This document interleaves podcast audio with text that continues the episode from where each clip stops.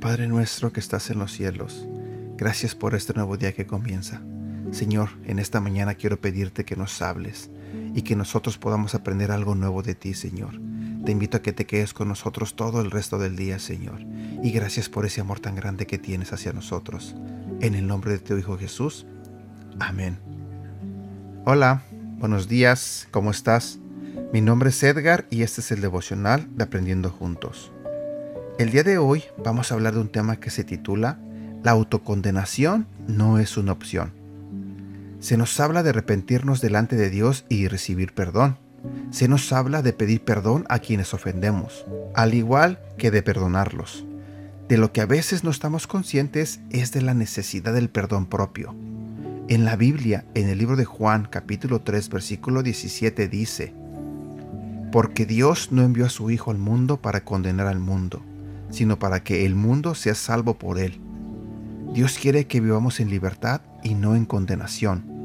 La autocondenación tiende a ser una cadena que muchas personas cargan. Ese gran peso que, con un eco continuo, trae los recuerdos de fracasos, pecado y todo aquello que desearías poder eliminar. Si Dios ya te perdonó y olvida tu pasado, que no te importe lo que otras personas puedan decir.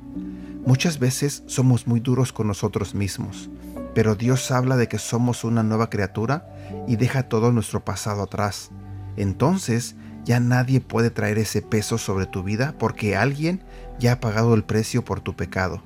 Claro, a veces hay consecuencias sobre nuestras acciones, pero eso no es un impedimento para los planes de Dios.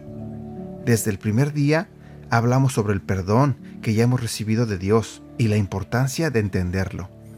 En ese conocimiento podemos perdonarnos por todos aquellos errores de que alguna manera marcaron nuestra vida, ¿cierto? Pero hay otras heridas que no necesariamente requieren el perdón externo. Muchas veces nosotros hemos sido nuestros propios enemigos. ¿Alguna vez te has sentido traicionado por ti mismo cuando te prometes no hacer algo y lo haces? ¿Alguna vez has pensado o dicho cosas como, no soy suficiente, nadie me quiere, soy una basura, jamás podría lograrlo, etc.?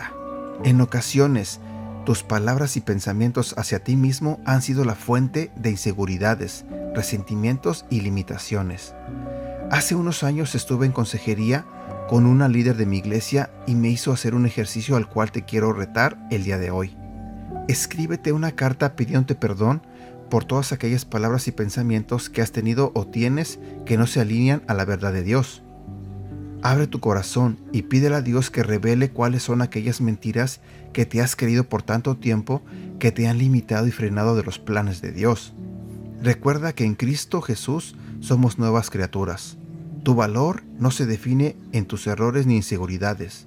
Sin importar cuántas mentiras hayas creído y declarado sobre tu vida, no hay palabras más poderosas que las que Dios ya ha hablado sobre ti. Nuestro Señor Jesucristo dijo esto en el libro de Juan capítulo 3 versículo 16. Dios amó tanto a la gente de este mundo que me entregó a mí, que soy su único hijo, para que todo el que crea en mí no muera, sino que tenga vida eterna.